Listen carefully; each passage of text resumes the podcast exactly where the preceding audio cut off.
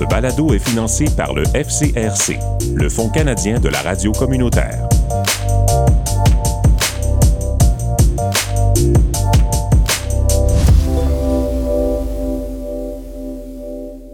Voici la dixième partie de notre série d'entrevues métiers avec M. Basile Lafrenière. Dans cette partie, M. Lafrenière se remémore les souvenirs de la baie georgienne de son enfance et nous parle de son travail comme représentant des ventes pour une grande compagnie d'instruments de musique, un travail qui l'a fait voyager littéralement aux quatre coins du monde. Ben, vous avez parlé des fermes. J'étais curieux de savoir si euh, les terres étaient bonnes dans le coin. C'est-tu des terres de roche ou c'était des terres où c'était facile à faire pousser? À Baie-du-Tonnerre, où mon, mon grand-père Newton était, c'était beaucoup de la terre noire puis du sable. C'était bon pour planter des patates puis des végétables. Pas du Ça- maïs. Oui. Euh, euh, la, la, la baie du tonnerre, euh, c'est comme un, un horseshoe. Chaque bord, il y a un bord, c'est toute la roche. L'autre bord, un peu de roche. Mais le centre de la baie du tonnerre, c'était du beau sable. Ah oui, ok, c'est vrai que le centre très beau. Oui, oui. Avez-vous vu ça, vous, des gens euh, euh, défricher des terres, c'est-à-dire de couper les arbres, arracher les souches ou brûler les souches pour faire des champs? Ça- je sais que ça, ça date, mais Moi, j'ai j'ai pas vu tant que ça, mais, mais ma mère a vu ça beaucoup, oui. Ça prenait, ça prenait des chevaux pour tirer, arracher les. le- Sur qu'est-ce qui arrivait à la fontaine, il y avait bien de la roche. So, il passait dans les champs, il coupait des arbres, il coupait des, arrachait, enlevait les racines, après ça, il enlevait les roches. C'est ça pourquoi il y a bien des fermes avec une clôture de roche tout autour de la ferme. ah oui, comme des digues de roche. Ouais, si tu vois des, des cl- clôtures de roche, tu savais que toutes ces roches-là venaient dans le champ qui ont été nettoyé. Mais c'était de l'ouvrage de, c'était de l'ouvrage inhumain quasiment de, de- d'arracher des, avec des chevaux. Ah oui. Fait que tirer ça, puis les roches, c'était des, c'était des grosses à, ce temps-là, les- le, le père et la mère travaillaient vraiment fort, puis tous les enfants travaillaient fort. Parce qu'il n'y avait rien d'autre. Ils jouaient avec- ils- les enfants jouaient avec des voisins, puis tout ça, mais quand ça venait à l'ouvrage, quand le père a besoin des enfants de travailler, tu travaillais. Ah, vous faites ça, vous ramassez des roches? Moi, j'étais chanceux. Moi, j'ai pas, je pense que c'est vrai que j'étais gâté. J'ai- J'ai aidé à soigner les animaux, j'ai j'ai aidé à, à nettoyer de la paille, tout ça, ramasser des œufs. Euh, mais non, j'ai pas, j'ai pas, j'étais pas vraiment élevé sur une ferme parce que mon père, lui, euh, et ma mère, il n'y avait pas de ferme. Non. C'est mon grand-père qui avait la ferme. So, mais j'ai fait beaucoup de choses là. Vous avez appris plusieurs choses, mais pas jusqu'à l'âge de 15 ans, là. Vous avez fait ça euh, plus jeune. Non, ouais, plus jeune que ça. OK. Euh, qu'est-ce que je voulais, qu'est-ce que je veux savoir déjà? Donc, il y avait la ferme, il y avait les jeux. euh, L'hiver, bon, vous pouviez glisser, vous pouviez euh, aller à la pêche un peu. L'été, quelle sorte de jeux qu'on pouvait avoir quand on était enfant euh, dans la baie du tonnerre? Bien, à ce temps-là, quand moi j'étais jeune, on va- les touristes venaient à leur, à leur maison. Oui. So, j'avais des, des enfants anglais pour jouer avec. OK? So, il y avait à Beach Tonnerre, ça a commencé, le, le Beach Association, ça a commencé dans les années 30-40. So, on avait, dans l'été, on avait beaucoup de monde à Beach Tonnerre. Donc, euh, vous, l'anglais, c'est pas un problème? Vous parliez... euh, Là, je parlais, ben, mon grand-père, il, il- il pouvait parler l'anglais aussi, français. J'ai appris, moi, j'ai appris mon anglais avec les amis que j'ai joué avec. Mais mon grand-père, il pouvait parler l'anglais parfait. J'ai appris beaucoup de, de là. Parce que quand j'étais à, l'école de la Fontaine, il n'y avait pas d'anglais, c'était tout en français. Donc, vous, vous avez pas de souvenir d'avoir eu à vous asseoir un- le soir puis avec un livre apprendre l'anglais? C'est venu tout seul? Oui, j'ai jamais lu un livre anglais quand j'étais jeune. OK. Je le parlais. Vous parliez... Puis dans l'été, on avait tous les amis que- qui venaient de, de Toronto. Puis on parlait en anglais, puis on jouait, on jouait ensemble, il n'y avait pas de problème. Donc, ça fait longtemps, ça, qu'il y a des gens de la grande ville qui montent au nord pour l'été. Oh, Beach-Tonnerre, ça fait, oui, des- ça fait des années et des années. Ça fait des années. Il y a un portrait dans le, dans le livre euh, que Bill Northcott a fait que c'était un Model T, Ford, un ouais. Ford Model T. Puis avait- quand tu penses à ceci, il est parti de Toronto pour venir à Beach-Tonnerre pour, pour passer l'été. Peux-tu imaginer partir, puis ça fait peut-être euh, peut-être 30, 40 1000, 000 à l'heure. pas plus. Peux-tu imaginer la comment de temps ça te prendrait de Toronto à monter ici, puis il n'y a pas de... Il n'y a, pas- y a pas- y a pas de, de 400 puis 401. parce que tu- à ce temps-là, c'était le Highway 27 qui est encore là. Puis il fallait que tu traverses. euh, oh, c'était incroyable, la, route. Y, a- y avait-tu des gens qui venaient de la ville, mais par bateau? Qui faisaient le Toronto? Euh, non. C'était pas mal loin, là. Tout, euh, ça- tout en voiture. Il y en a qui venaient en train à Penetanguishene, ici. OK? Puis, euh, à Midland. Après là, il, il- il prenait une voiture pour s'en venir à Baie-du-Tonnerre. Là, je parle pas parce que je me dis, elle était où la gare à Penetanguishing, le train? D'être euh, au dock. là. En Ça- bas? Oui. Ah, j'ai pas vu. Oui, parce que le train de- il venait euh, par là euh, jusqu'à jusqu'ici, jusqu'à en bas là. Ça me Parce fait- qu'il y avait les, il y avait les, il y avait les compagnies de Beck Sawmill, il y avait une autre compagnie des Sawmill. Sur les trains venaient pour ramasser tout le, le bois qu'ils avaient fait, puis apporter ça à Toronto là-bas. So, il y avait des trains, il y avait le- un gros bateau aussi qui, a- aussi qui était à Port McNichol qui amenait le monde partout en des lacs différentes places. Il, il est encore à Port McNichol, le gros bateau là, qui avait été construit. Ben ça, ça apportait le monde partout. C'était le transport du Ouais, monde pour toutes les îles. ouais, le-. Vous avez évoqué le, le moulin à scie de Bec. Avez-vous connu des gens qui ont travaillé là? Mon père a travaillé là. C'était-tu des, euh, c'était-tu dur? C'était-tu bien payé? C'était extrêmement, extrêmement dur, dur, oui. Parce que pensez, euh, une log été mise dans l'eau, puis tu l'apportes euh, au sawmill dans l'eau. Pesante. Cela, quand tu coupes la planche, euh, le bois est trempe. Cela, quand tu ram- si tu ramasses un, un- on va dire un 2 par 12 de 12 pieds de long qui est, qui est chasse, il pèse assez, mais mouille-le. C'est comme si tu enlèves 3 ou 4. C'était toujours de forcer. Ah, c'est tout forcé, oui. Votre père, est-ce qu'il s'est fait mal à travailler là? Il a-tu eu mal dans le dos? Il a commencé à travailler, ben, mon père a commencé à travailler à Baie du Tonnerre, le 100 000 qu'on avait à Baie du Tonnerre. OK. Il avait 13 ans. Oh! Ouais, puis un portrait de lui à 100 000 là. Puis là, de là, euh, il a commencé à, à Bec ici, euh, le 100 000 ici. Mais c'était pas de l'ouvrage facile, c'était de l'ouvrage très fort. C'était 5 jours par semaine ou 6 jours par semaine? hein, cinq jours par semaine, Du matin au soir. ma- matin au soir. Et il fallait se rendre. euh, ça devait toujours bien prendre. Avec les chemins du temps, ça devait toujours bien prendre quasiment une demi-heure de la baie du tonnerre à Penetang. Ben, ceux qui étaient à Baie du Tonnerre travaillaient au 100 000 à Baie du Tonnerre. Ceux qui Ah, vivaient à Penetang travaillaient au 100 000 à Penetang. OK. Et euh, vous, euh, vous avez appris euh, le métier de charpentier. Votre père était charpentier. Est-ce que c'est lui qui vous a tout montré ou est-ce que. Mon, vous avez- grand- mon grand-père m'a monté beaucoup aussi. OK. Ouais. Vous avez parlé un peu euh, des bateaux, des trains. Je sais que vous avez passé une partie de votre adolescence, si je peux dire, en Allemagne. Est-ce que c'était la première fois que vous prenez l'avion quand vous êtes allé en Allemagne? Euh, oui, c'était à l'époque l'histoire, la première fois que j'étais là, oui. Puis j'ai ben, j'ai travaillé dans l'industrie de musique plus tard, Oui. puis j'ai été tout partout dans le monde, En avion. en avion. Ça, c'était... euh, euh, j'ai dit à une personne, il y avait 52 semaines dans une année, 38, j'étais parti. Oh. Ça, j'ai pas aucun plaisir d'embarquer sur un avion du tout. C'était l'ouvrage, c'était pas le, le Non, j'ai fait ça pour 10 ans. J'ai travaillé 15 ans dans l'industrie de musique. 5 ans, j'ai travaillé à, à construire des instruments que qu'on appelle les prototypes pour envoyer au Japon pour faire construire des instruments. Puis, des- de- puis après ça, ils ont commencé à m'envoyer au, au- trade shows. Puis ils ont commencé à Toronto, ils m'ont envoyé à Montréal, ils m'ont envoyé à Alberta, ils m'ont envoyé à Vancouver. Après, la compagnie a pris la ligne de guitare qui s'appelle Takamine de Japon. Puis là, j'ai commencé à aller dans les États-Unis.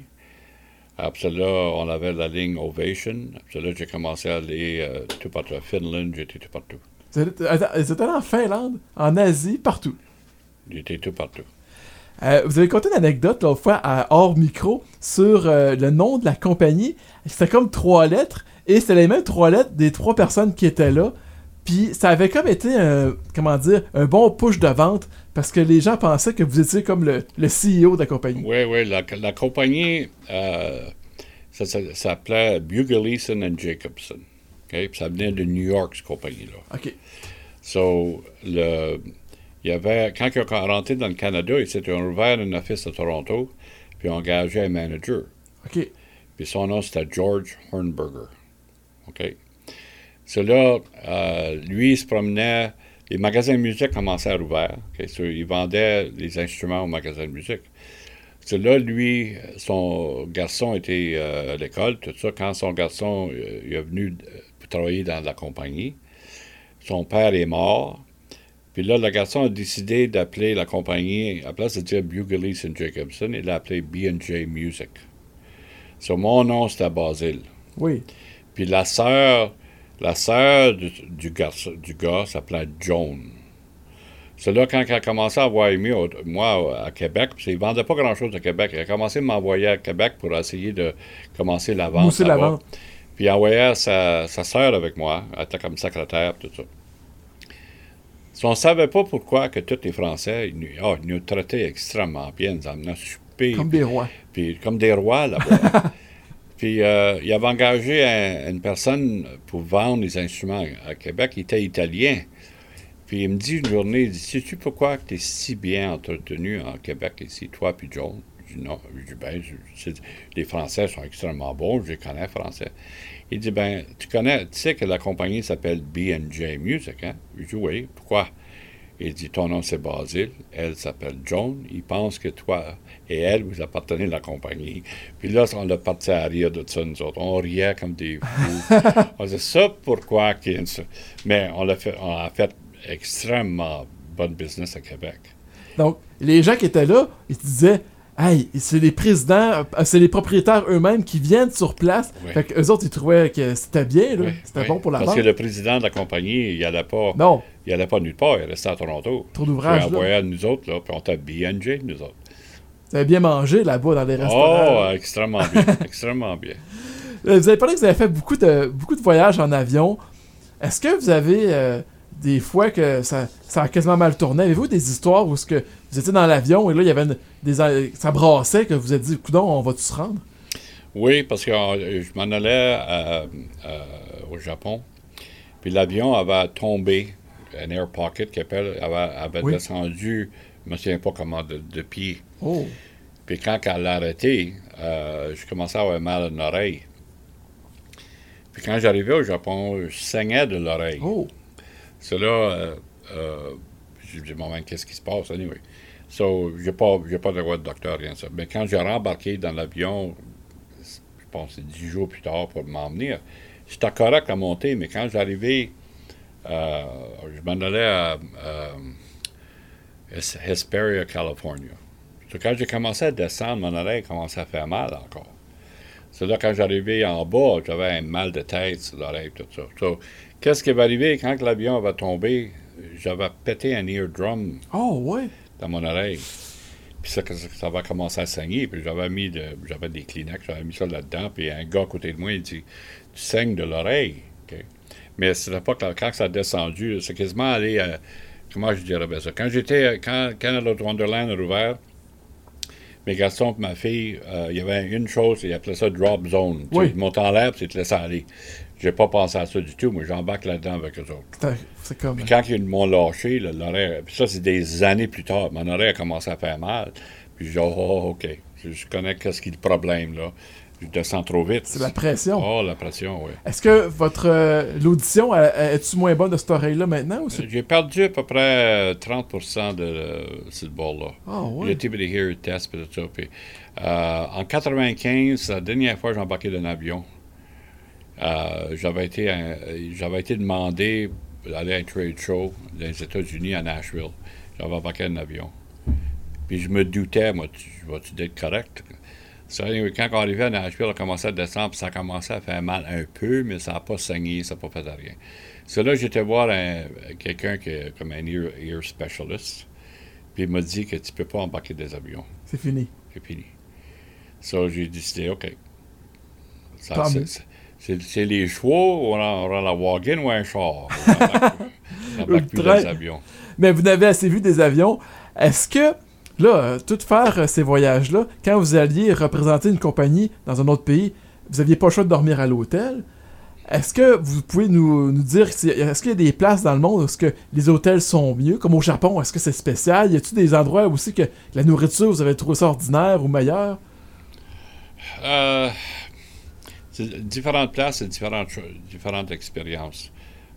Quand j'ai été en Allemagne pour la première fois, euh, la compagnie, c'est eux autres qui, qui, qui engageaient les chambres, puis où est-ce que j'étais pour manger. Puis, so, la compagnie avait, il y avait une feuille là, où est-ce que, à quelle heure j'étais supposé aller à telle place, rencontrer telle personne. Euh, Tout la- était. Ah, c'était incroyable. je, je- je revenais d'une, dire en Allemagne, là, mon- mes, mes amis disaient Oh, qu'est-ce que tu as vu Qu'est-ce que tu as vu? J'ai vu l'avion, l'hôtel, le trade show, l'avion, Pas visité. pas visiter rien. Mais comment ça? Je, je- je suis pressé. Parce que je, je travaillais à le trade show. Il fallait, j'avais des meetings. là. Du temps que j'arrivais là, j'avais des meetings avec les, les magasins de musique jusqu'à temps que je pars. Ça arrêtait pas. J'étais en France, j'étais en Angleterre, j'étais La seule chose que j'ai vue, c'est de l'avion à regarder en bas, puis le taxi pour m'emmener à l'hôtel, puis revenir sur l'avion, puis partir. C'était pas plaisant, c'était tout un Non, ouvrage. C'était tout un ouvrage.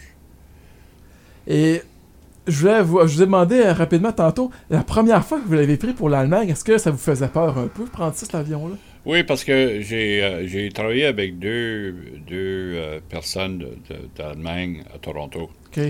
Puis c'était la première fois que j'embarquais dans un avion. Puis il m'a dit, il dit, oh, il dit, c'est- rien, inquiète-toi pas. C'est rien, rien, rien d'embarquer un avion. Je dis, ben, j'étais un peu nerveux, c'est la première fois que je. Oh, il dit, inquiète-toi pas. Mais il y a qu'une chose que je vais te dire. C'est ça.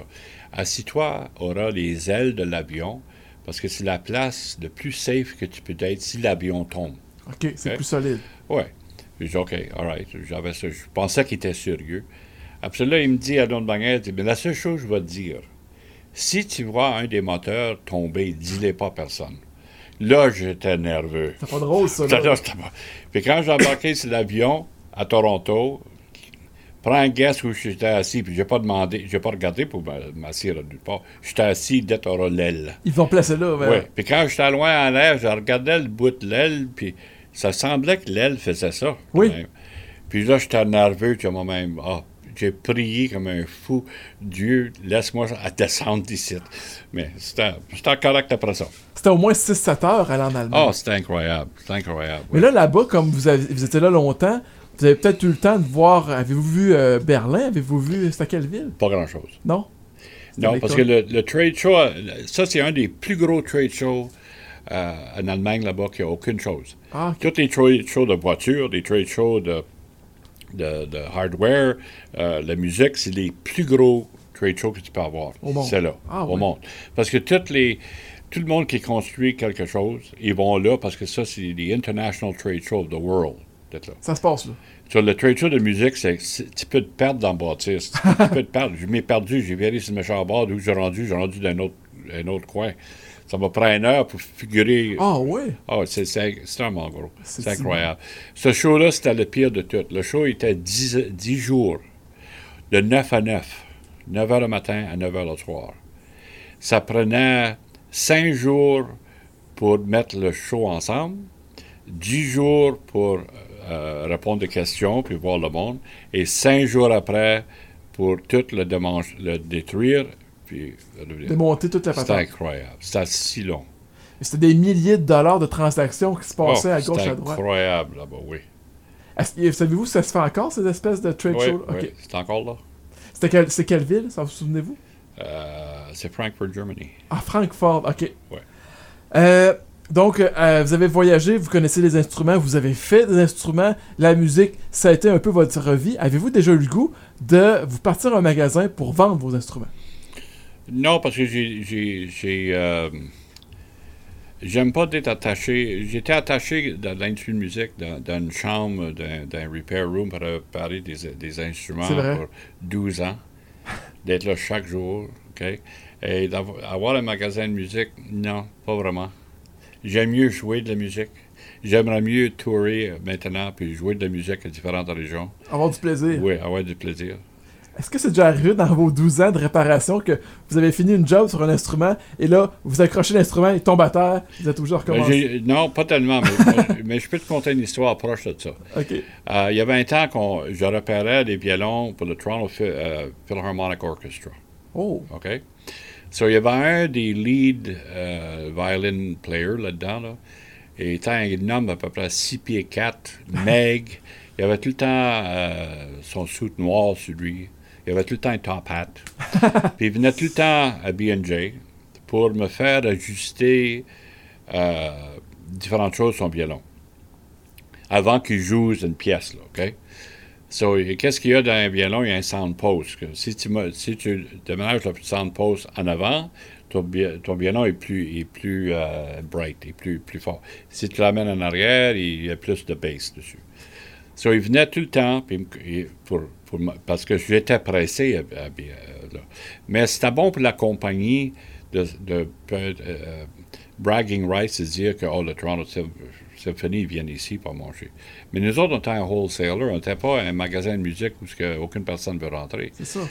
Sur le vice-président m'a venu me voir une fois, puis il dit, ben, il dit, euh, il prend trop de ton temps. Il est ici pour une heure. Puis moi, j'étais pressé à réparer des instruments, à, re- à répondre au téléphone. Je dis, tu pourrais-tu lui dire de ne pas revenir? Là, je me, je me dis, dire à lui pas revenir, c'est incroyable. So- so, c'est là où ce que le métier dans moi, euh, comme on dit, kicked in.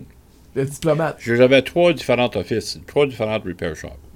So, une, c'était tous des violons et des mandolines. So, j'avais un vieux, j'avais un violon qui était, il venait de, de, de, de quelque part, c'était un sample, puis ça, ça voulait pas grand-chose, mais c'était sur le comptoir. So, je m'en souviens, son nom, c'était Harold. Je dis, puis Harold, fallait qu'il s'aille dit à côté de moi. Tout le temps que je travaillais sur son violon, fallait qu'il s'aille là. OK? Sur votre épaule, quasiment. Oh, c'est incroyable. so, anyway, je moi-même, so, je prends son violon vite, me lève, j'ai dit, je vais revenir tout de suite, puis je pars. Je savais qu'il n'était pas me suivre. So, quand j'ai fait le tour, j'ai mis son violon sur la table, j'ai pogné l'autre vieux vi- le, le violon, je l'ai échappé à la table, j'ai pilé dessus. Ça a fait crunch. Puis c'est quand je m'y viré bord, il était aussi blanc que Après là, il a vu son violon, il a pogné son violon. Il n'a pas aimé mon petit joke. Il a pogné ça, il a mis ça à sa caisse, on ne l'a jamais vu après ça. Ah, vous avez vu la. On l'a jamais, il n'est jamais revenu après ça. Donc- le vice-président est venu me voir, puis à peu près 3-4 jours plus tard, puis il dit On ne voit plus. Ah, j'ai- dit qu'il ne pouvait plus revenir. C'était pas ça. C'est pour ça que vous dites le métier, parce que ça prend de la diplomatie, parce que au lieu d'être obligé de lui dire revenez pas, vous avez comme fait un, une joke, ça l'a convaincu de. Ça a convaincu, oui, oui. La prochaine partie de l'entrevue métier avec Monsieur Basile Lafrenière la semaine prochaine.